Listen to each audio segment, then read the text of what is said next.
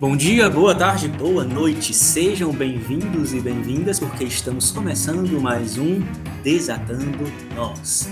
Para você que está em Paracuru, para que você está no Ceará, fora dele, no planeta Terra, fora dele também, se isso for possível, vivo ou não vivo. Seja bem-vindo, puxa aí um banquinho, senta e escuta, porque esse é o nosso segundo episódio. Se você perdeu o primeiro, vai lá no nosso Instagram, Spotify e procura a gente, porque o primeiro episódio tratou da privacidade online. E neste nós temos mais uma desatadora de nós que se uniu aquela bancada já existente aqui, só repetindo quem nós somos. Jeane dos Santos. Giovana dos Santos. Letícia Ellen, que também é linha. Sara Fernandes. O Alex dos Santos. E temos, são vários santos, e temos mais uma Sara. Olá, eu sou Sara Cristina, Sara Cris ou só Cris, como preferirem. Santos também? Santos também. Acredito não. Então eu estou cercado de santos. É uma mesa redonda de santos. Opa! Redonda não. Estamos no mundo virtual e nós podemos escolher o formato dessa mesa. Eu escolho o formato de coração. O que você acha, Sara Cris? Olha, super a ver com o tema que iremos falar hoje. E também, né, gente, em um momento tão complicado, vamos espalhar amor e lógico, coração tem tudo a ver. Por que não? Olha como ela é tão doce, tão romântica e esperançosa. Tem mais algum romântico aqui nesta bancada em formato de coração? Eu? Não sou romântica, não. Alguém disse que era romântico ou não? Foi, então foram vozes, literalmente vozes. que Jeane dos Santos. Jeane dos Que Santos acabou de é cair. uma poetisa romântica. Ela voltou. Jeane, você está sendo acusada de romantismo. A internet tá horrível, meu Deus. A acusação não cabe, eu acho. Romantismo? Jeane, você está sendo Ok. acusada de romantismo. Vale. Pessoa romântica? Isso é bom, assim, acusada, parece, parece que esse sentido de romantismo que você tá querendo jogar pra mim não tá sendo muito positivo. É isso que está em discussão. Estará em discussão. O nosso tema de hoje é. Relacionamentos tóxicos. Eita! Quase um coral. Meu Deus, que, que susto. De novo, só u- É uma aquela pessoa. coisa, né? Fica esperando e aí ninguém É. fala aí, tá. Vai de novo. Porque o nosso tema hoje é relacionamentos tóxicos. Ou relações tóxicas, ou relacionamentos abusivos. Este é o nosso tema.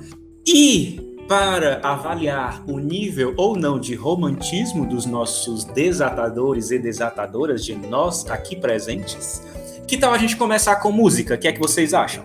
Adoro música. Hum, o que, que essa música vai trazer pra gente? Vamos descobrir? Eu acho que ela vai trazer coraçõezinhos nos nossos olhinhos e na nossa aura. Vamos ouvir que depois a gente discute, tá bom? Você que tá aí com a gente também acompanha. Será?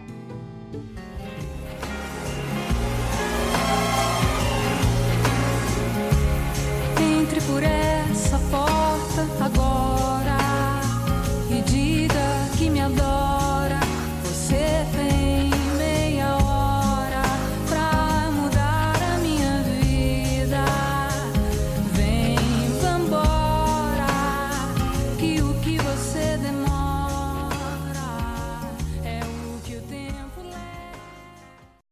Ana Adriana Calcanhoto, tão dramática, tão romântica. E aí?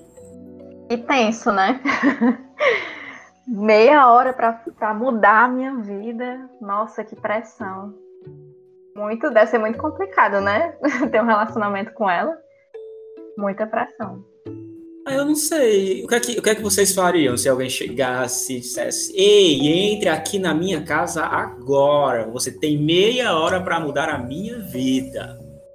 Me obrigue. Não ia. Sairia com ele. Você que lute. Você que lute. A gente vai supor que ela não esteja com uma faca na mão, né? Certas Você músicas tá sugerem. dizendo Que não seja a Rita, por favor. Né? Eu acho que no nível assim comparável ao, ao da Adriana Calcanhoto, eu lembrei aqui de uma música da Clarice Falcão. É, o nome da música se chama Oitavo Andar. Gente, eu, Ah, eu acho que é perfeita. bem mais dramática do que essa aí, inclusive, porque ela fala de se Sim. Só jogar, pelo. se jogar pelo oitavo pode andar, ouvir só depois. porque o homem, pois é, só porque o cara fechou a porta e elas pensou em se, se atirar da janela no oitavo andar e aí ela faz toda uma narrativa, né, de imaginando os corpos deles caídos no chão, no meio fio e indo pro necrotério. E, enfim, Por né, amor. porque- tudo por amor, claro. É muito Tá aparecendo massa, nas minhas redações. é Muito um exagero Amor. tão grande, né? Que sufoca, assim, que chega ao O ápice amor é um morte. Deus. O amor é um Deus que exige sacrifícios de carne humana. Não sou eu que digo isso, pelo menos é o que os filmes hollywoodianos e as novelas dão a entender, né? E tem toda uma realidade que se esconde por trás, mas é que a gente vai continuar ouvindo no próximo, na próxima canção, linda, romântica e cheias de coração. Faço promessas malucas tão curtas quanto um sonho bom. Se eu te escondo a verdade, baby, é pra te proteger da solidão. Faz parte do meu show, faz parte do meu show, meu amor.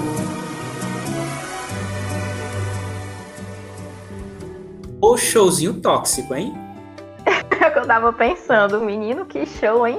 Esconder a verdade pra proteger da solidão, né? Porque estar só deve ser algo assim terrível, né? Estar na própria companhia deve ser insuportável mesmo. Porque mamãe sempre diz, né? Antes só que mal acompanhado. Acompanhado. É verdade. É, companhia do casulo eu não queria, preferia a minha, preferia a solidão, do jeito que ele fala aí na música, né? É como se pra você não estar só, Não, você precisa, a solidão mesmo. você precisa esconder o que você passa. Então, tipo, tá, sei lá, acontecendo horrores e você, pra não ficar sozinho, você vai ter que capturar aquilo, meu Deus. Ou se não, é trair, né? E esconder a verdade pra poder continuar com a pessoa. Tipo, É o que acontece Querer em muitos contextos, é isso. um mundo de mentiras, uma bolha de mentiras para proteger o ser amado, a pessoa amada. Isso não é bonito não para vocês? não. Poxa, aí, É tóxico. Não mesmo. Pra manter a ilusão, né? Never, jamais. O extremo, né? Pra manter a ilusão, a fantasia, né? Do amor romântico. É, sim, é por isso que nós vamos ouvir o terceiro trecho. Tô louco pra te ver chegar. Tô louco pra te ter nas mãos. Deitar no teu abraço, retomar o pedaço que falta no meu coração. Eu não existo longe de você. E a solidão é o meu pior castigo. Tinha chega no, pelo correio. Existo longe de você, o Alex. O que você faz com a carta? Eu duvido dessa carta. Se a pessoa não existe longe de mim, então quem enviou ela? Olha como ele é lógico, como ele é aristotélico. Essa música fez eu repensar minha infância, que foi um engano. Nossa. Jovem tão desiludida, como assim? Não, olha essa letra. Pessoa é, depender de uma pra ser feliz e o amor próprio onde tá. Onde andará? A velha Não, história lá da metade das laranjas, né? É a outra metade pra me completar. Isso. A metade das laranjas. Todo mundo já ouviu falar disso, né? Os nossos ouvintes também, com certeza. Como é, professor Gé? É a história de que existiam três sexos, né? E o andrógeno, o feminino e o masculino. E que eles viviam é, em união, né? E a for- o formato deles era totalmente diferente do, do de hoje, né? Em que eles eram em formatos de círculos e, e tinham quatro braços, quatro pernas. E, e viviam em, digamos assim, perfeita harmonia, né? momento em que eles se acham, digamos assim, mais é, tentam desafiar, né, os deuses. E aí, como castigo, é, Zeus separa esses seres, né? E eles vão ter que viver só nas suas metades, digamos assim, das suas metades. Então eles são separados, são apartados né, nesse, nesse corpo esférico em que eles viviam, são separados e obrigados a viver, né? Só que o que acontece é que eles não conseguem é que, é que a gente percebe né, essa, essa, esse exagero, né, esse equívoco é, de que não se não consegue se viver sozinho, que precisa sempre de alguém para completar essa ideia de que a gente só é uma metade, né? Ou seja, é uma mitologia, tá, galera? Isso é mito. Não existe que você precisa de uma pessoa para se sentir completo. Seja completo você mesmo. O que pega lá nas Oh. culturas, nas raízes culturais brasileiras, né? Onde o nosso querido maestro cantou que é impossível ser feliz sozinho. Impossível ser feliz sozinho. É impossível ser feliz sozinho? CA. Sobre isso que nós debateremos, que nós já estamos debatendo, com direito à participação popular também. E já que a gente está falando das origens, dessa ideia, dessa concepção de amor romântico que tanto influencia ah, no surgimento disso, né, que a gente está chamando de relacionamento tóxico, é a gente a gente poderia logo partir para a definição, né? O que é um relacionamento tóxico? E aí, galera. Eu acho que só o próprio título já diz muita coisa. Algo tóxico, tipo, te sufoca. E o mais triste disso tudo é que quando você tá começando, as pessoas têm aquele é, antigo ditado, aquela coisa, ah, tudo no começo é flores. E pelo fato de ser assim, óbvio que tem, tem relacionamentos que no começo já é um bocado de pedra e a pessoa não percebe, mas assim, né? É, então, assim, às vezes você tá tão cego, tão envolvido naquilo que você não enxerga isso. Não enxerga que aquilo tá te sufocando. Como se tivesse algo, tipo, lhe enforcando realmente. E você só fosse, fosse perceber quando o seu ar não, te- não fosse mais, assim, suficiente para você poder respirar. Então, acho que só o próprio nome de relacionamento tóxico já diz muita coisa. E realmente é muito complicado, porque isso é o problema. As pessoas não se tocam que estão vivendo aquilo. As pessoas não se tocam, talvez, justamente por causa da concepção que elas têm de relação e de amor. Porque se a gente Exatamente. aprendeu que para ser amado e amar, a gente precisa estar sob o domínio de alguém ou não enquanto estar dominando alguém, esse aspecto do controle, do sufocamento fica difícil de perceber. Ou às vezes é percebido, mas como se fosse uma prova de amor, né? Complementando aí a fala do inclusive.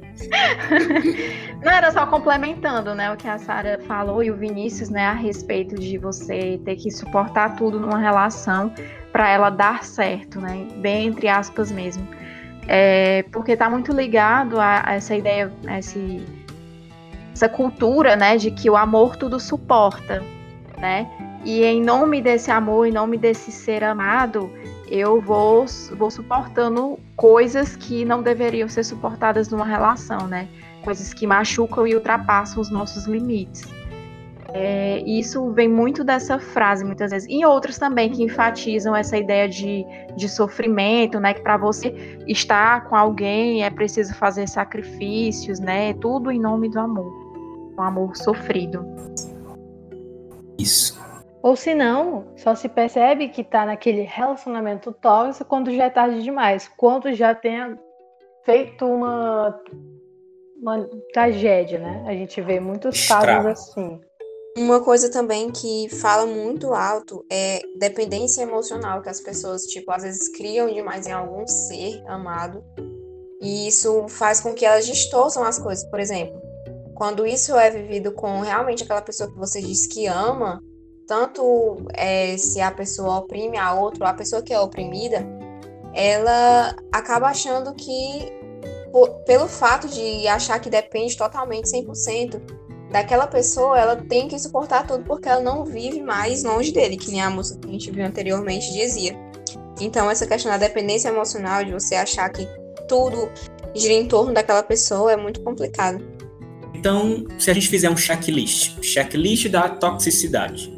Então, até agora a gente tem na nossa listinha duas características, se eu não me engano. A gente tem primeiro controle, né? se houver um desejo de controle de uma das partes sobre a outra pessoa, bateu ali primeira característica, primeira característica de um relacionamento tóxico. Na segunda, no segundo lugar da nossa checklist tem a dependência emocional. Confere? Confere. Sim, e eu queria até comentar um pouco a respeito dessa questão da dependência emocional.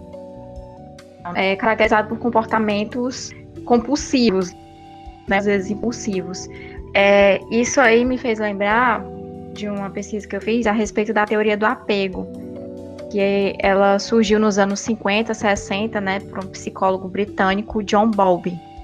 Ele fala dessa, dessa teoria do, do apego, que diz o seguinte: é, esse esse psicólogo, né, ele parte muito da perspectiva da, da psicanálise, né, e ele considera que a infância é, é o ponto de partida do desenvolvimento da, da personalidade da pessoa, né, do adulto. E na visão dele, né, os apegos que a criança desenvolve é, durante a infância, né, vão causar um impacto na vida dele adulta. Então, os estudiosos da, da personalidade voltaram seus estudos para a questão da infância, né, que a infância, digamos assim, é, seria o ponto de partida para essa questão do, do apego, né? De como, de como seria esse, essa pessoa na fase adulta, né? Com relação a, ao apego. E é, essa teoria, digamos assim, organizada em duas partes, né? A, a, primeira ela tem origem nos estudos tanto feitos em bebês humanos quanto em animais, né? É, e inclusive no, nos bebês primatas também, humanos ou não humanos, né? E aí eles passaram por uma sequência de, de reações, né? Quando foram, digamos assim, separados dos seus cuidadores. Seus, seus, é? Buguei. Tem essa parte. Né? Eu, eu corto, dos seus eu cuidadores. Pronto, dos seus cuidadores. Aí, primeira reação que eles sentiam, né, era o choro. Eles choravam quando eram separados dos seus cuidadores. Segundo, é a resistência, né, as tentativas de serem é, acalmados por outras pessoas. Então eles resistiam bastante. E a terceira é, é, a busca dos seus cuidadores, né? Eles ficavam no sentido de desespero, né? Porque eles queriam esse cuidador original, digamos assim, né? Que estava com ele desde, desde o princípio. E todas essas fases, né, essas três fases que eu falei, a questão de chorar, de apresentar essa resistência, né, e de buscar os cuidadores, eles fazem parte do que, do que se chama de ansiedade da separação. Quem deu essa nomenclatura foi o Freud, né? E, e essa e o que é que eles contaram, né, a partir disso, que aconteciam apenas com seres humanos, é que se a separação ela persistisse, é, o bebê ele entraria, né, no, no estágio de desespero né? E, mas assim, já no, no terceiro estágio, né, o, o, desapego ele ia acontecer. E esse desapego acontece, no caso, somente com os bebês humanos. E aí o bebê, o bebê ele já apresenta-se, digamos assim, emocionalmente mais desapegado de outras pessoas. Isso mesmo é, que se, se os cuidadores voltassem é, para novamente estar ali com os, com os cuidados com o bebê, ele já não ia apresentar o mesmo comportamento que ele apresentou inicialmente, né? Que é aquela fase do choro, do desespero. Ele já ia ficar totalmente de boas, né? É, sem, sem essa dependência tão grande dos cuidadores. É que nem então, separar um... um bichinho da sua mãe, né? A gente, por exemplo, pegar um gatinho novo e separar ele da mãe dele com o tempo ele vai. E... Claro que ele vai ficar assim chatinho, né? Porque ele quer a mãe dele e tal, mas com o passar do tempo ele se acostuma com o novo dono. E não fica mais, assim, se você colocar ele com a mãe dele, ele vai ficar tudo bem. Ok. E complementando a fala da, da Sara sobre dependência emocional, a pessoa, quando passar do tempo, ela fica tão apegada à pessoa que ela fica com medo de a pessoa não querer mais ela, aí acaba teorizando na cabeça. Ah, ele tá, não tá falando comigo, ele me deixou no vácuo dois minutos. Ah, meu Deus, o que que tá acontecendo? Será que ele não gosta mais de mim? Ou ela não gosta mais de mim? sei o que, que vai acontecer, aí fica teorizando aquelas coisas, aí vem o medo, a angústia, a aflição. Isso mexe muito com o psicólogo, todo mundo. É interessante notar que esse aspecto biológico, né, biológico, psicológico da dependência. né? Apesar de haver, né, de haver exceções, mas a gente sabe que como Freud disse há muito tempo e outros estudiosos, o que acontece na infância tem reflexos mais tarde. Porém, é interessante que os nossos ouvintes entendam que nós não estamos, nós não estamos querendo lutar contra o amor. Nós não somos pessoas amargas e inimigas do amor. Na verdade, a gente só está questionando certos aspectos problemáticos e que a gente está chamando de tóxicos do que é chamado amor. E isso, na verdade, é uma pequena armadilha para nós debatedores, porque quando a gente está criticando uma relação tóxica, a gente, de forma, de forma subentendida, a, a gente tem ali uma noção do que é o amor saudável. A gente vai chegar nela lá para o final do programa, tá? Não agora, porque a gente prossegue com esse checklist de relacionamento tóxico. que mais? O que é que tem numa relação tóxica? Acho que em casos extremos tem a agressão. Aquela pessoa fica tão Física-. Física, psicológica. física e psicológica. Aquela pessoa fica tão ob- obsessiva pelo seu companheiro e acaba agredindo tanto fisicamente como psicologicamente. Abalando aquela pessoa, é, abaixando a, a autoestima dela, fazendo com que ela se afaste da- dos amigos, pessoas que fazem bem pra ela. E consequentemente essa, essa pessoa fica com medo de denunciar. Porque ela quer, a outra pessoa quer que ela seja o todo, que ela seja o centro das atenções. E que seja ela pra ela e por ela, né? Não pode ter outras pessoas ao redor, tem que ser ela. Parece que no sistema, no sistema bem complexo, no balaio de gato, em outras palavras, que é uma relação tóxica, existe um aspecto aí de baixa autoestima, né? O que é que vocês acham? Porque eu, já abrindo meu coração aqui, tá? Nesta mesa em forma de coração, com esses desatadores de nós, eu já passei por uma relação tóxica e eu fui perceber que era tóxica bem no finalzinho, tá? Depois de seis anos de, de relação. E eu fui notando algumas características. Na verdade, eu tinha notado ao longo, mas parece que o nosso cérebro, nossa inteligência fica embotada durante o processo. Mas no final eu notei algumas características que os amigos e familiares já notaram, e uma delas é tem a ver com a autoestima. Você fica achando que tudo aquilo pelo que você passa, todas as brigas, todas as humilhações, às vezes micro humilhações diárias, tudo aquilo pelo que você passa é merecido. Ou se não é merecido, é válido.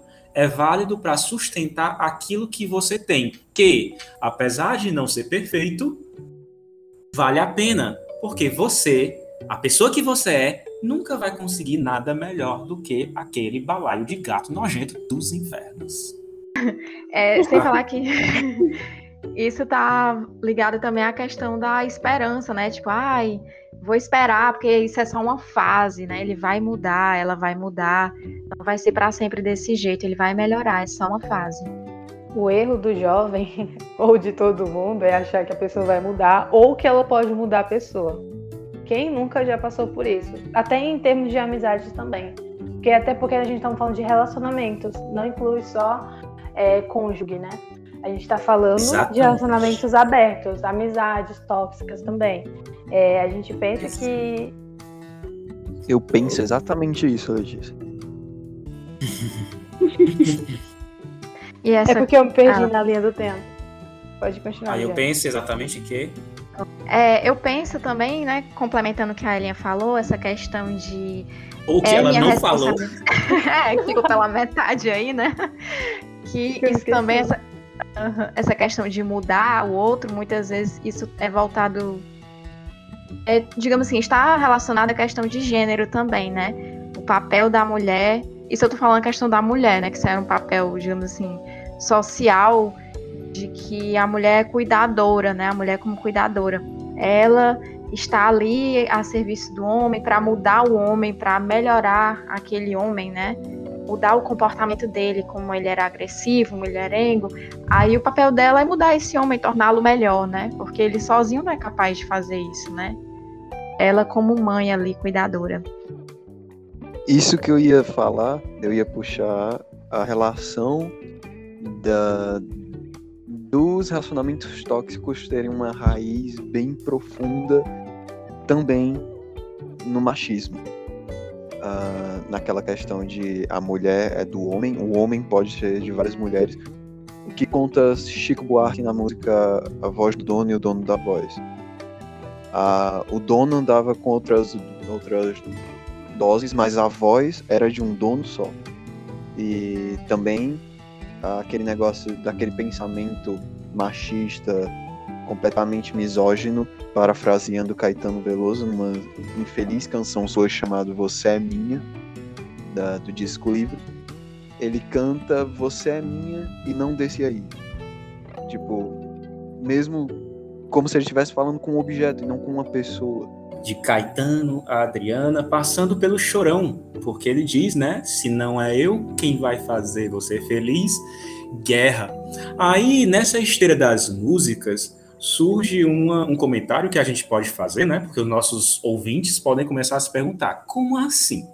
Então, vocês estão vendo relacionamento tóxico, dizeres tóxicos, coisas do mal, das trevas em todas as músicas que eu gosto, que eu curto tudo. Não é bem assim e é bem assim.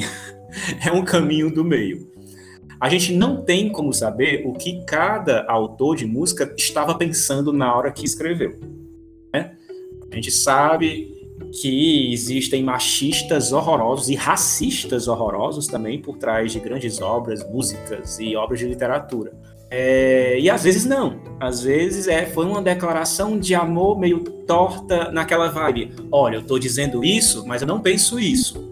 Porém, porém, mesmo sem querer, essas pessoas, esses compositores, esses cantores, esses pseudo-cantores, sei lá, essas subcelebridades da música, às vezes, elas podem estar perpetuando noções altamente nocivas, tóxicas e destrutivas que casam com pensamentos que eles nem previam.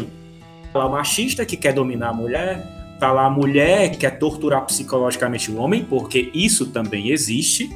Essa questão de gênero e de sexualidades relacionadas aí no meio das, dos, relaciona dos relacionamentos tóxicos, não duvidem da nossa do que pode existir. Todas as combinações possíveis existem dentro de relações homossexuais, heterossexuais e que for.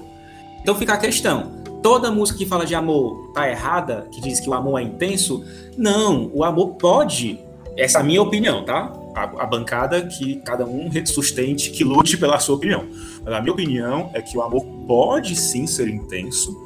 O amor pode transformar pessoas, mas é o amor, não o seu sofrimento, não a sua luta, não é aquela coisa, você entrar numa relação para mudar alguém, a sua relação, você entrar numa relação para mudar alguém é uma coisa, é uma coisa quixotesca, Don Quixote, é uma luta praticamente perdida.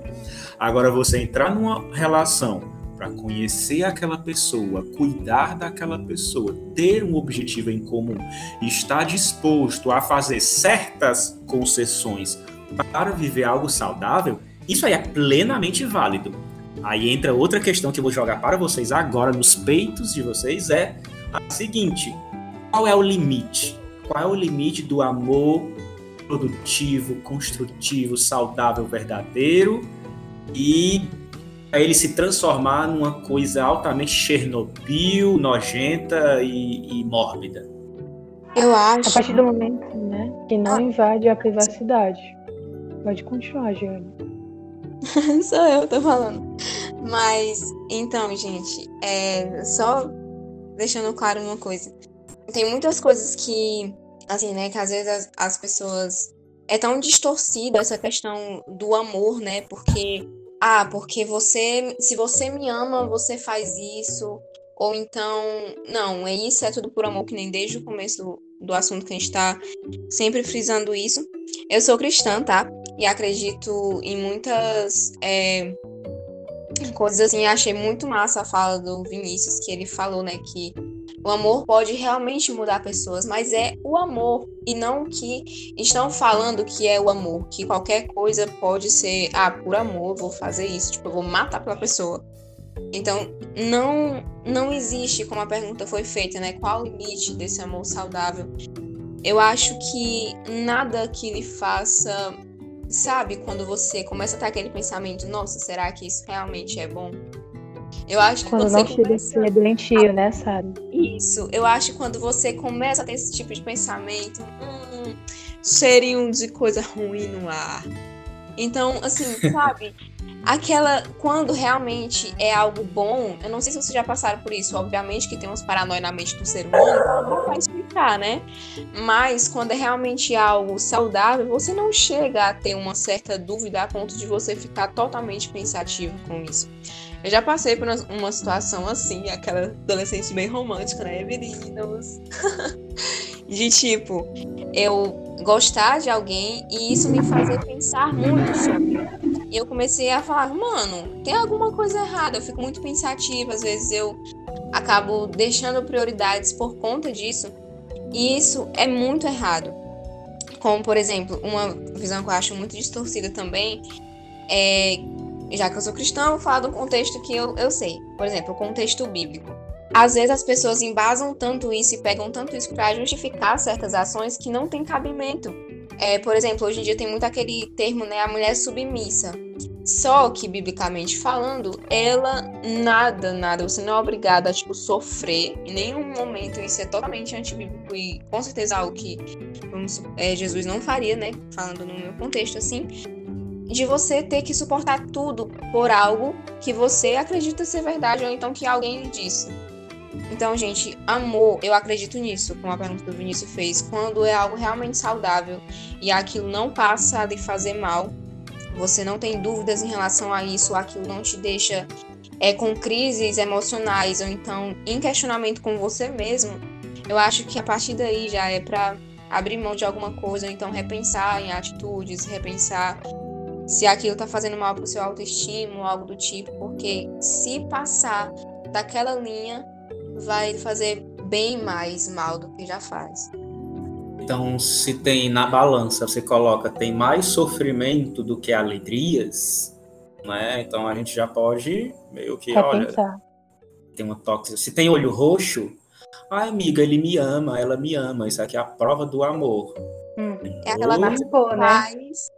É aquela coisa tipo assim, não, eu tô fazendo hoje e te pedir perdão, sabe? Acho que as mulheres, não só mulheres, porque também tem homens que passam por muitos relacionamentos assim, mas tipo, de, ah, não, ele me bateu, mas pediu desculpa. Ah, não, eu, eu te pedi desculpa, tipo, por hoje. Aí quando é amanhã, tem de A novo. vibe Rita, entendeu? a vibe Rita, que perdoa, ele perdoa a facada. Hum. Tipo isso. Que coisa horrorosa, meu Deus do céu. É o extremo, né? Eu trouxe também, Ai. já chegando nesse assunto de agressão, alguns exemplos de celebridades que sofreram isso. Solta.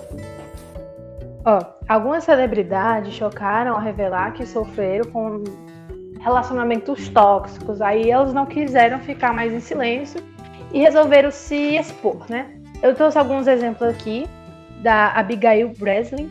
Em outubro de 2017, a atriz falou no Instagram sobre o impacto do estupro que sofreu de seu ex-namorado. Ela colocou entre aspas: "É o mês de conscientização sobre a violência doméstica. Sou uma sobrevivente de abusos. Apesar de não estar mais com o meu abusador, o que aconteceu comigo foi desenvolver estresse pós-traumático.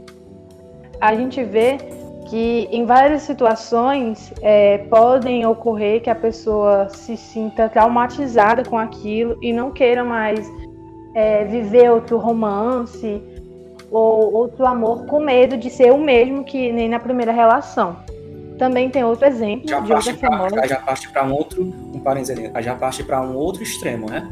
Tipo, agora Uhum. não vou mais me relacionar porque eu não confio mais na humanidade, vou viver com o meu cachorro, tudo mais. O que é possível também, é o direito, ninguém, ninguém é obrigado, é, ninguém é obrigado a estar acompanhado sempre. Mas daí a O mais você tá- importante de tudo é estar bem, né? Independente se Exatamente. está com alguém ou sozinho. Exatamente, eu acho que tem até uma música assim. Boa. Boa. Música é essa? Eu tô tentando lembrar a música, galera. Me julguem. Essa frase é frase de WhatsApp, é frase de status. O importante é estar bem, com sem ninguém. coisa rapidinho, enquanto Pode você ser. lembra? É, tipo, uma coisa que a Jane comentou, né? O importante é estar bem. Só que esse é exatamente o problema, é o que resquícios que muitos relacionamentos assim, relacionamentos tanto amizades como é, relacionamentos conjugais e tudo mais, mas tipo, é isso que muitos relacionamentos assim causam. Você está sozinho, mas você às vezes não está bem porque você não se envolve com alguém, não porque você está completo sozinho, mas porque você tem medo que aquilo seja a réplica de algo que você viveu no passado. Vocês conhecem aquela história do de cuidar do jardim para esperar as borboletas, né? Hum, Todo É. mundo conhece. Eu acho breguíssima essa imagem, mas é uma metáfora muito eficaz.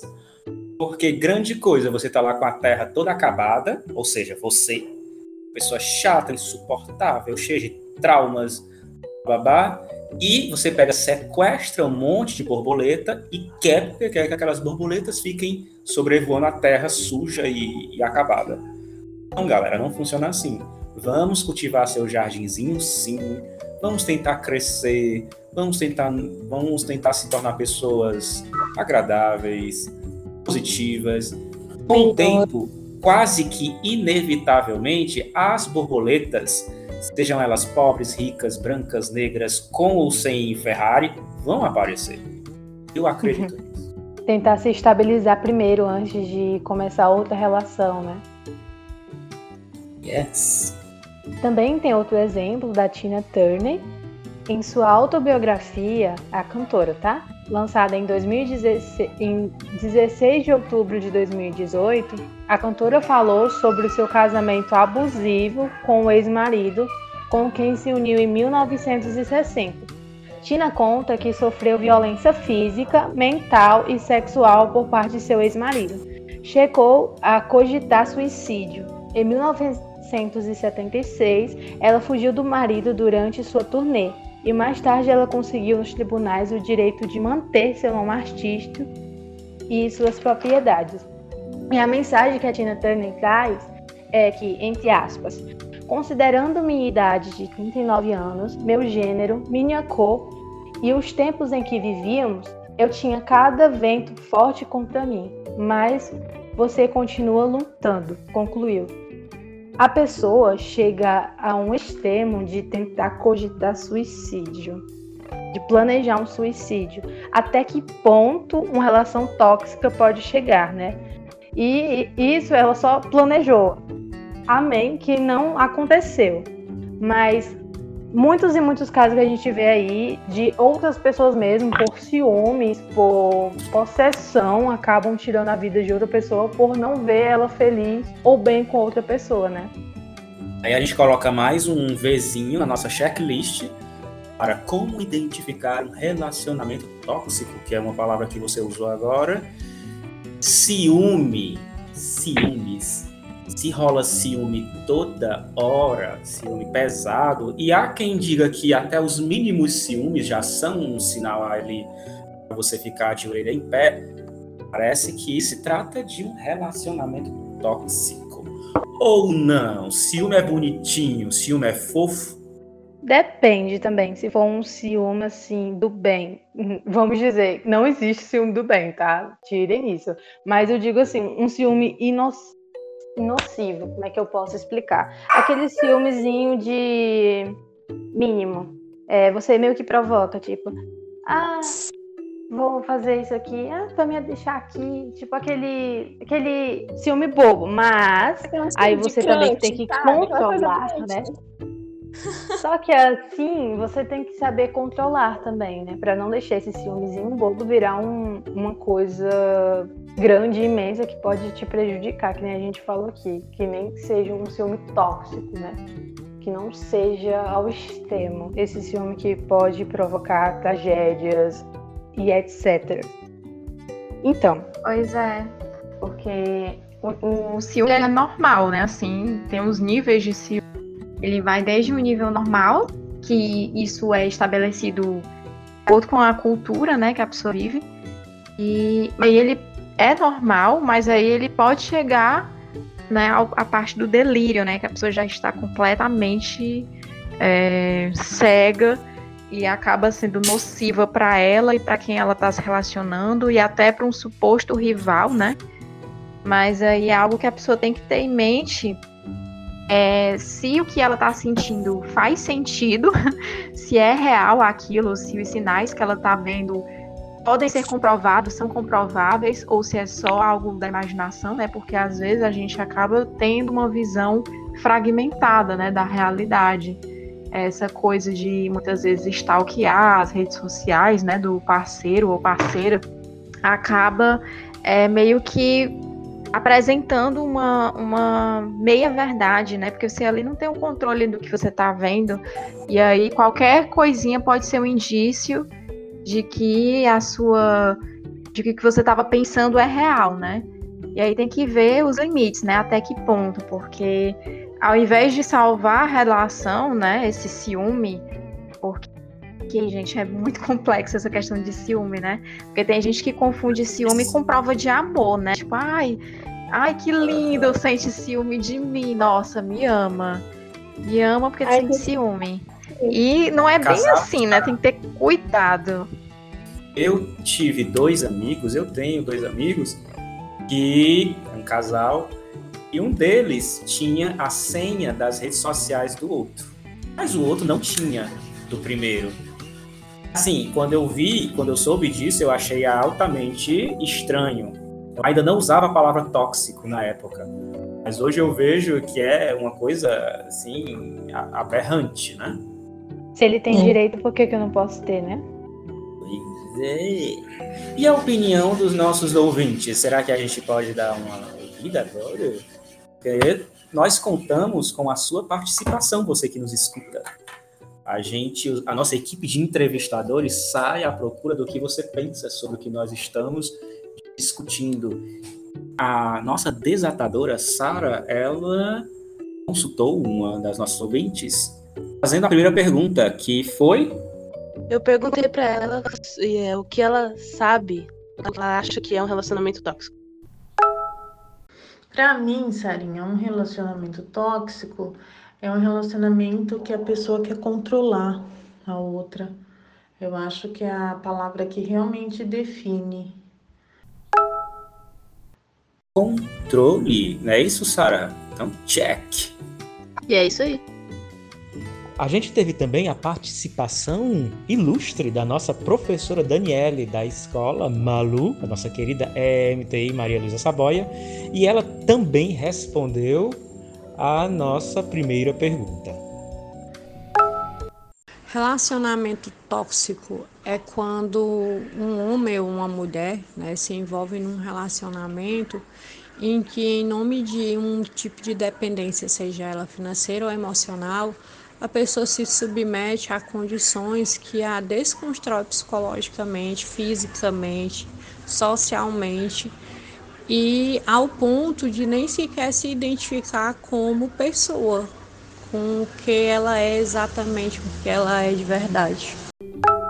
Eu não perguntei, não fiz essa pergunta logo no começo, mas eu vou fazer agora. Vou fazer para vocês, que eu, eu acho que é justamente a próxima pergunta. Vocês já viveram pessoas da bancada, pessoas não românticas da bancada, pessoas desconstrutoras do conceito de romantismo? Vocês já viveram uma relação tóxica ou conhecem alguém que viveu uma relação tóxica? Eu já vivi, já me acusei logo aqui. Já vivi um relacionamento tóxico de um ano e meio. E eu só identifiquei que era tóxico realmente no final, né? Assim, já pro final do relacionamento. E era uma prisão, realmente. É uma prisão emocional que é muito estranho, né? Isso, porque quando você está preso a algo, quando você sente que está sendo ameaçado de alguma forma, você tenta se proteger, né? Você tenta fugir do que lhe faz mal. Mas na verdade eu estava presa e meio que queria estar presa a isso. É, eu não via uma solução para sair, né? E é muito estranho, porque quando eu estava na relação, é, eu, eu não via isso e, aliás, eu via mais a, aquela coisa, né? Tudo, o amor tudo suporta e era só uma fase. E aí eu pensava que realmente isso ia passar nessa fase, mas não passava. E, e claro, né, tudo isso também teve a ver com como eu estava me sentindo no momento, né, que eu estava me relacionando. Eu não estava numa fase boa da minha vida. Eu acho que isso, de certa forma, influenciou bastante eu, eu ter tolerado coisas que eu não deveria. Eu estava com aquilo na cabeça, né, tipo, ai não, se eu terminar com essa pessoa, nunca mais serei feliz, é assim mesmo, é essa pessoa que eu mereço na minha vida. E era isso, bem esse sentimento mesmo de dependência emocional, ao ponto de, por exemplo, eu me privar de, de coisas, de sair com amigas, de fazer coisas que eu gostava de fazer, né, em nome deste amor, que me deixava mal. Eu sofria, é, digamos assim, invasões, tanto da minha privacidade e privações de algumas coisas, né? Chantagem emocional também era bem frequente. E é, até mesmo essa, essa, chantagem emocional no sentido de é, eu estar sempre errada, devo sempre, digamos assim, ser a egoísta, ah, você está sendo egoísta, só pensa em você, não, não é, me entende, não entende meus problemas, as minhas questões. E era algo que realmente estava me fazendo muito mal. E aí, depois que eu consegui abrir os olhos, né? E fui alertada algumas vezes, mas eu não atendi a esses, a esses alertas, né? E o que me fez cair, digamos assim, na real, foi de eu descobrir certas coisas, assim, que essa pessoa vinha fazendo que não era legal, assim, errado mesmo e que mexeram muito comigo, me abalaram bastante emocionalmente. E aí eu percebi que o melhor era, era terminar. Essa viagem de terminar e, nossa, a melhor coisa que eu fiz na minha vida. Eu te entendo, Giane. Tem coisas que a pessoa joga pra gente, né, contra a parede dizendo que a gente é dramática, que a gente está fazendo aquele show, que a gente que tá errada, sendo que a pessoa também não ajuda, não colabora e realmente é ruim. Eu não estou dizendo que você, quando terminar uma relação, não sofra. Claro que você vai sofrer até o momento, no começo é mil maravilhas, né? Vai ter aquela lembrancinha, mas aí pense pelo lado bom. Teve é, certas coisas que foi ruim, que te prejudicou, que te fez mal. E quando você terminou, você vai sentir uma dorzinha, mas depois vai vir aquele alívio, tipo, ah, deveria ter feito isso mais tempo. Que pena que não me toquei tão cedo, entendeu? Mas serve de aprendizado para não errar mais. Você já fica mais esperto, na próxima vez você já diz: não, meu limite é até aqui, não ultrapasse. Você já vai impondo regras, entendeu? Não que eu queira que uma relação tenha regras, porque uma relação com regras não é uma relação aberta, né? não, não presta uma relação com regras que a pessoa diga, ah, tem que fazer isso, isso, isso, e não pode fazer isso, isso, isso. Mas que haja respeito e comunhão com cada um. Respeito, responsabilidade Bem. afetiva, né? É muito importante também é, de ambas as Bem. partes, né? Eu queria.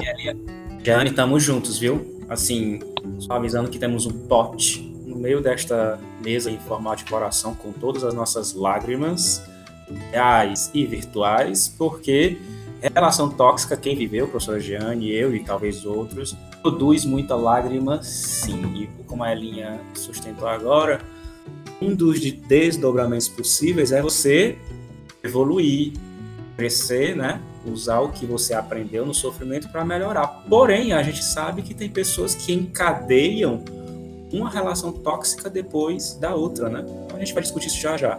Sara, desculpa, você ia falar. Ah, sim. É, eu achei muito interessante um ponto que a Giane falou, que foi sobre a culpa sempre ser sua. E esse é um, e esse é um dos sinais do relacionamento tóxico.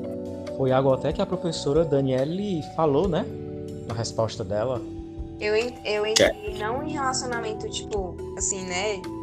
De crush, mas eu engatei em uma amizade que graças a Deus e a minha percepção que eu realmente fugi antes. Era exatamente assim. É, a pessoa, tipo, não era de perto de mim, era de outra cidade. E aí a gente se falava, né, só por meios, é, assim, online e tudo mais. E nisso, é, eu comecei a perceber, sabe, que eu não, gente, eu não quero criar polêmica achando que todos os problemas daquela pessoa eram inválidos, porque realmente não era. Isso é uma coisa muito ruim, essa questão de, de depressão, problemas psicológicos e tudo mais. Eu realmente sempre tento ajudar quem tá perto de mim com isso. Só que eu percebia que essa pessoa queria jogar para cima de mim todo o peso que ela carregava.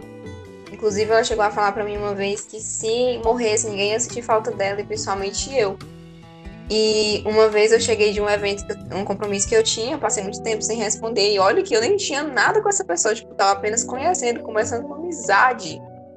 E aí a pessoa pegou e falou assim: Ah, você não respondeu e tudo mais, se eu morresse e tudo aquilo. Aí eu, como assim, querido? What? E, tipo, teve uma, uma hora que eu realmente cheguei no meu limite, porque a pessoa tava, tava me colocando como culpada de tudo que ela passava. E eu falei assim: olha, eu não anulo o seu sofrimento, o meu não justifica o seu, o seu não justifica o meu, e eu não justifico de ninguém.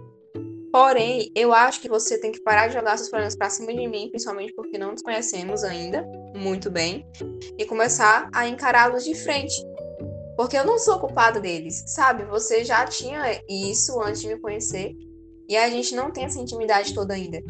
E realmente o tempo, o pouco tempo, acho que menos de dois meses que a gente ficou, tipo assim, se comunicando é, virtualmente, foi um tempo bem tóxico que eu ficava assim parada, tipo, meu Deus, o que é que tá fazendo da minha vida, Jesus? Mano, é, se eu tivesse continuado nessa amizade por mais tempo, tipo, até hoje, com certeza eu teria sido prejudicada na busca de tentar ajudá-lo, porque eu realmente tentava muito de todas as formas e tudo mais. E tentava de, por todos os meios possíveis, ajudar, só que eu percebia que era como se essa pessoa quisesse aliviar, se aliviar colocando o peso todo para cima de mim. Então, eu acabei deixando a comunicação com essa pessoa não porque eu quisesse, mas pelo meu bem emocional eu decidi fazer isso. Sara, se eu te disser também que eu tive uma amizade tóxica, é, aliás, é, três amigos tóxicos por quase 10 anos. quase 10 anos de amizade tóxica. Então. Minha assim, filha, você é Chernobyl? Não, assim, tu falou a questão da gente conversar a respeito de quem entra em, em relações tóxicas, né? é, digamos assim, de forma consecutiva, né? Eu sou um exemplo, tanto em questão de amizade quanto relacionamento amoroso. Olha, eu, o que a Sara falou, parece que tem pessoas que são como são como buracos negros ambulantes, né? Buracos negros emocionais e elas vão chegando perto de você de uma forma primeiro solícita, simpática, parece que tipo ah, foi foram os deuses que jogaram essa pessoa tão legal, aberta para perto de mim. Só que quando você se aproxima mais um pouco, você percebe, começa a perceber que o que você, você dá demais, você não recebe nada de volta, né? É, a questão das amizades tóxicas, assim, é um caminho é um assunto bem pesado e que às vezes podem ser mais destrutivas do que um, um relacionamento tóxico. Porque eu não sei se vocês perceberam que existem livros e livros falando sobre relacionamento tóxico, mas existem poucos, pouca, poucos livros, poucos sites especializados sobre amizades tóxicas. E muitas vezes, justamente por ser uma relação é vista como secundária, assim, em relação a um amor da nossa vida, as pessoas meio que, que não tomam o cuidado necessário com certos amiguinhos e amiguinhas que a vida vai nos dando, né? Caminho. E amiguinhos que sugam a nossa energia, nossas, nossos talentos, nossa força, às vezes nossa força de viver mesmo, né? Exatamente. e como tu falou, né? Sugam a energia, né? É, deixam a gente totalmente desestimulado, com baixa autoestima. Então, é, realmente são pessoas, assim, não sei realmente o que é que leva uma pessoa a ser tóxica com as outras, né? Eu acho que deve ser problemas, assim, internos com ela mesma. E isso vai refletindo no outro. Com Entra certeza. aquela parte, né? De você dar a mão e já quer o o pé, tudo, né? Você ser legal, gentil e a pessoa se aproveitar, ser folgada, né? Daquela amizade e querer muito mais e muito mais sem retribuir, que nem o Vinícius falou. E isso existe no nosso cotidiano, é contínuo isso.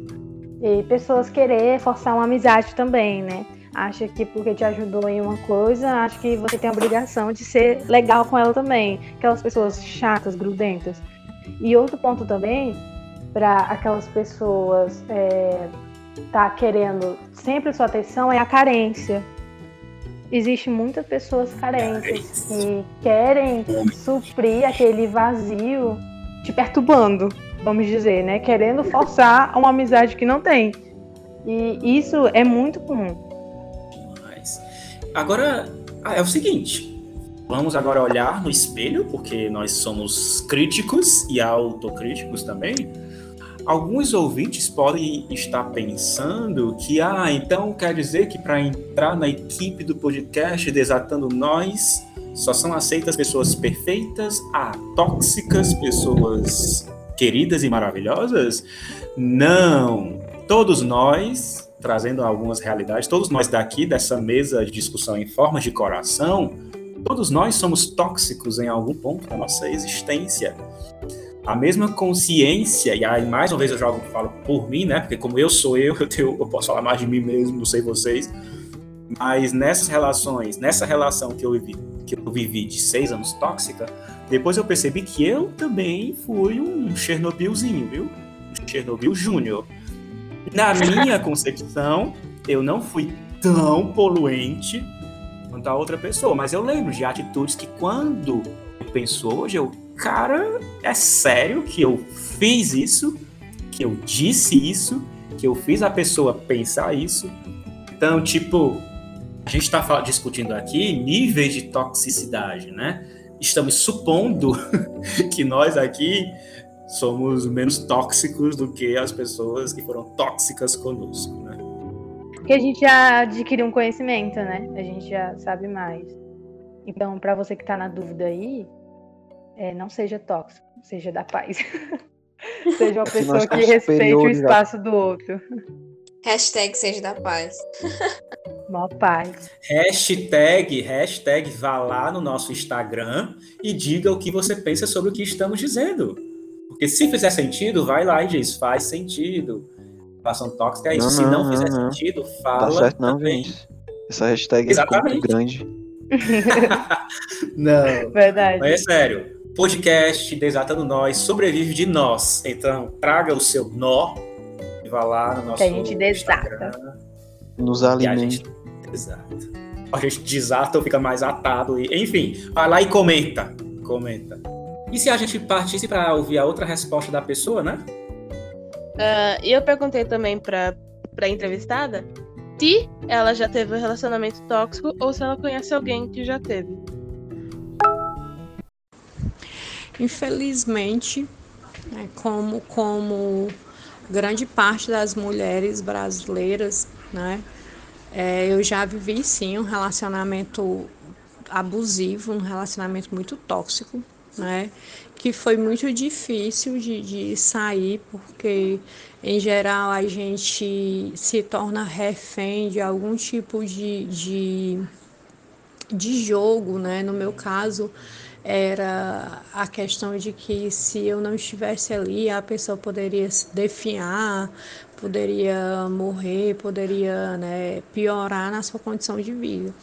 Para qualquer pessoa que se envolva nesse tipo de relacionamento, o que eu tenho a dizer foi o que eu disse para mim mesma, que a pessoa mais importante né, dentro de um relacionamento precisa ser eu. E para que um relacionamento dê certo, você precisa estar bem. Você precisa se sentir bem, se sentir amado, se sentir zelado. E isso não pode ser pouco, né? Eu sempre digo, bote numa balança, se o que os maus momentos pesarem mais do que os bons momentos, é porque chegou a hora de dar um basta. E é isso, né, galera? Tem horas que realmente a gente tem que aprender tem que se decidir a dar um basta. Como a professora Jane já tinha falado, né?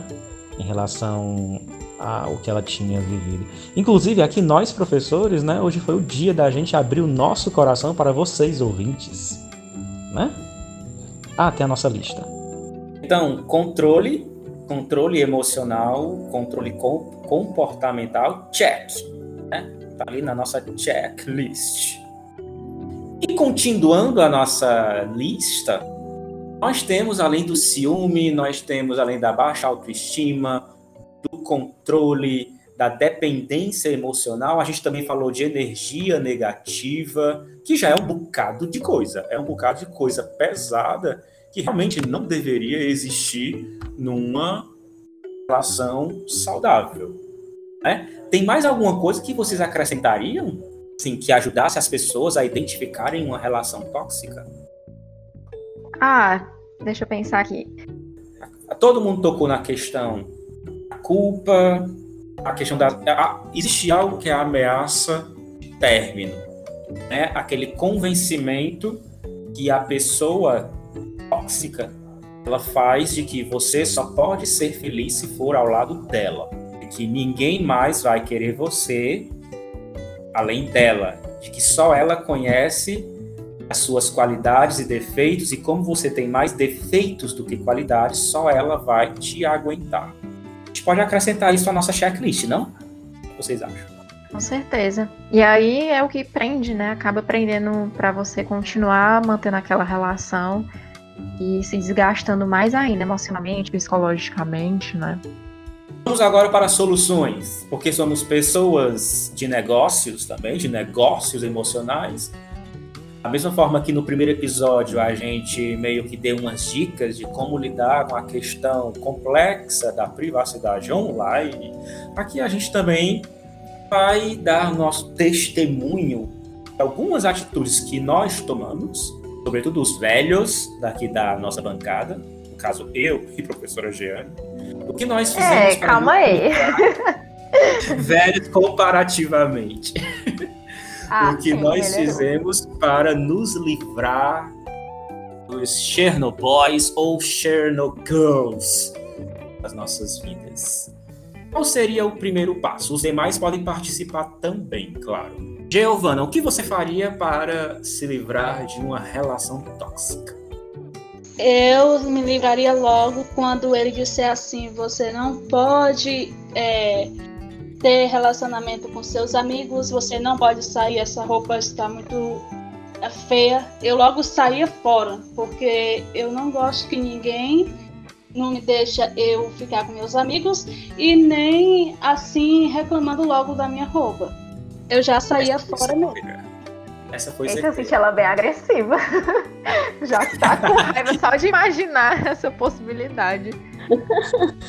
Quem nunca teve aquele amigo ou amiga que some quando começa a namorar? Ou que às vezes some durante o namoro todo. Sim, já tive, amiga, assim. Complementando aí nessa questão da, da dica, né, com base na minha, na minha experiência, eu vou falar isso mais com relação à amizade, porque questão de relacionamento teve que acontecer algo assim muito me deixou muito abalada para poder tomar atitude, então, tomar iniciativa, né? Então, com relação à amizade, já foi algo que eu realmente aos poucos fui percebendo. Aí eu vou dar essa dica. Bom, primeiro, eu tive que passar 10 anos para poder perceber, né? Mas tudo bem. Ok, É, professora Jane, você é um pouco lenta para. Não, na verdade eu percebia, né? Mas eu achava que Eu sei. era eu sei, eu normal, sei. era aquela teia de aranha, né? Que eu não conseguia me desvencilhar. Sim, sim, sim. Bom, primeiro eu, eu comecei a, a, a ver como é que eu me sentia sem estar com aquelas pessoas, né? Sem estar com aquela pessoa em específico próxima a mim. Eu comecei a comparar como eu estava com essa pessoa que me fazia mal e como eu ficava sem ela. E aí eu percebia o meu ânimo, a minha visão sobre mim, sobre o meu corpo, sobre a minha autoestima, sobre projetos, planos que eu queria fazer, é, aconteciam mais e eu, eu conseguia é, não me detestar tanto quando eu não estava perto dessa pessoa. Eu melhorava. É, eu- fluía exatamente com outras pessoas. É, Assim, foi uma amizade longa e que me gerou vários bloqueios, né? Vários bloqueios. Até hoje ainda tenho alguns bloqueios. Eu não culpo totalmente essa pessoa, acho que isso é traumas bem antigos. Mas que foram intensificados, né? Com essa amizade que não me fazia bem. E aí, é, eu fazendo essa comparação, e também, além da, de receber uma enxurrada de informações né, nas redes sociais, porque tem muito conteúdo a respeito desses temas, né?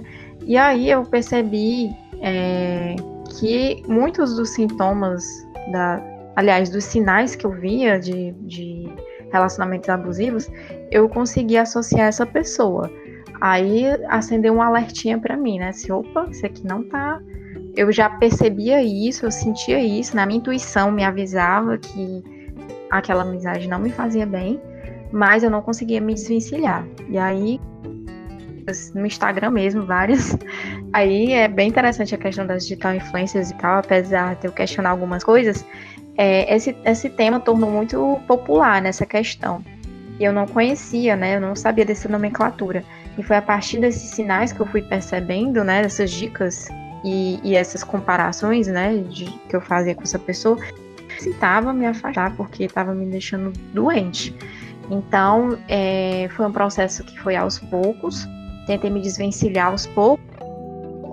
Mas para ver, né? Se, por exemplo, muita interação com essa pessoa me fazia mal, mas será que eu interagindo às vezes continua, continuava me fazendo mal?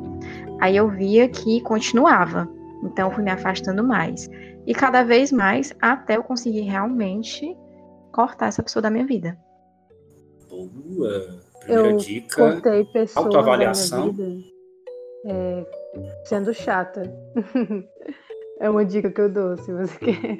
Ou pode mandar real, né? Mas eu fui tóxica também. Eu fui chata porque eu fui provocando a pessoa até ela sumir da minha vida. E amém que sumiu. Porque tem certas coisas que eu não tolero, entendeu? Tipo, quem é aquelas amizadezinhas que passa por amigos, depois fica ocultando informações.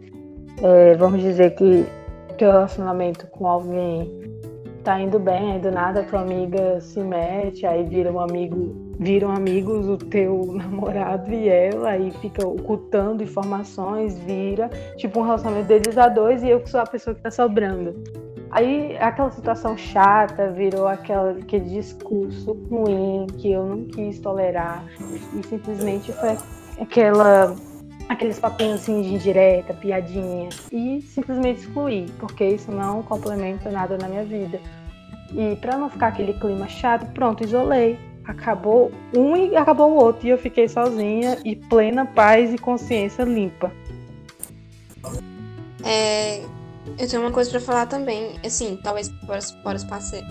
Mas eu acho que o primeiro passo pra você identificar, identificar não, pra você sair de um relacionamento tóxico é você reconhecer que você tá num. Porque tem gente que, tipo, passa por N situações e às vezes não consegue enxergar, mesmo com avisos. Eu sei que isso tudo tem uma, um caminho todo, né? Tem uma trajetória toda pra você reconhecer, porque realmente é aquela questão da dependência, de você achar que você precisa estar naquela situação. Mas é, você precisa muito é, aceitar, por exemplo, uma das coisas que acontece muito quando se vive uma situação assim é que você tem avisos. Tipo, tanto de pessoas, óbvio que tem também aquelas pessoas que, meu Deus, parece que lhe avisa querendo, se for um relacionamento amoroso. Ai, amiga, ele não serve pra ti, não sei o quê, mas é querendo pegar o boy. Tem amiga assim também, que inclusive é muito tóxica. Mas, é, sabe, quando o relacionamento realmente é muito pejorativo para sua saúde mental, emocional e tudo mais, e aquilo acaba prejudicando realmente sua vida como um todo. Então, você precisa respirar, se acalmar e realmente reconsiderar tudo que você tem vivido. Porque eu sei que é bem chato falar disso às vezes, até parece que a gente tá é, desconsiderando algo, mas não é. Por exemplo, no mundo que a gente vive hoje, existem muitas pessoas que vivem assim. Mas nós também temos muitas informações e muitas situações e exemplos, N exemplos, né, de pessoas que vivem assim.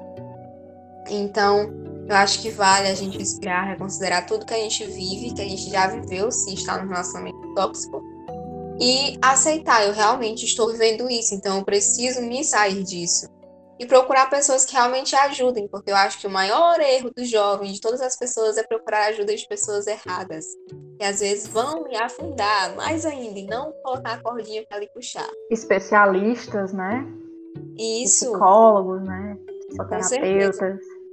Pessoas também que já passaram pela mesma experiência e já conseguiram se sair, porque às vezes você procura ajuda de pessoas que vivem naquele momento e que estão na mesma situação que você. Isso não vai ajudar, você vai ficar lamentando lá, contando as mágoas e as coisas para pessoa e vai às vezes te.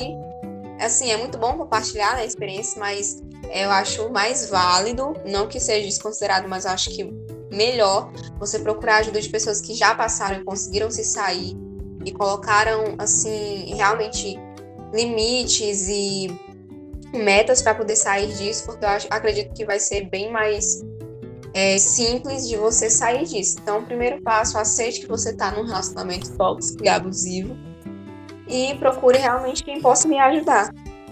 Boa. Então, alguém quer acrescentar? Sarah Wallace. Então, parece que todo todo conhecimento compartilhado aqui, no que diz respeito a sair de uma relação tóxica, seja numa relação de amizade ou numa relação romântica, afetiva, tem a ver com autoavaliação, né? Ou autoconhecimento. Você ser capaz de entender que emoções você está experimentando. A professora Eugênia falou. E ela, ela entendeu que ficava mais triste, mais cabisbaixa. A autoestima dela ia lá para baixo quando estava na companhia de tais amigos a, Elinha falou coisa semelhante, se eu não me engano, mas ela sa saiu de, de uma forma mais direta. A Giovana já colocou a solução dela de cortar mesmo, se distanciar de pessoas que só sugerissem controlar.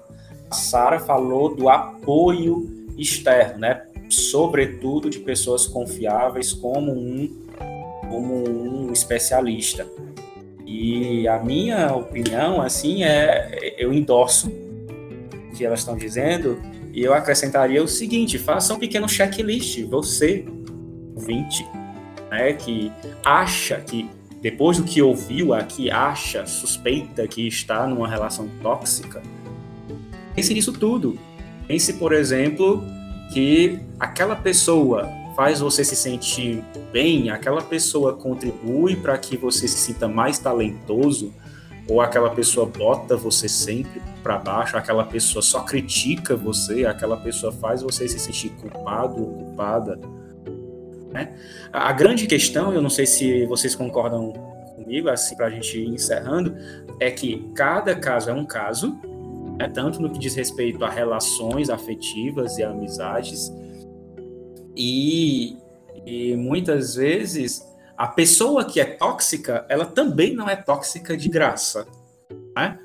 Se a gente entrasse na cabecinha dessa pessoa que suga sua energia, dessa pessoa que bota você para baixo, dessa pessoa que vive ameaçando você, etc., a gente encontraria dentro dessa cabecinha, dentro desse coraçãozinho, um mundo todo cheio de mágoas, de maus tratos, né?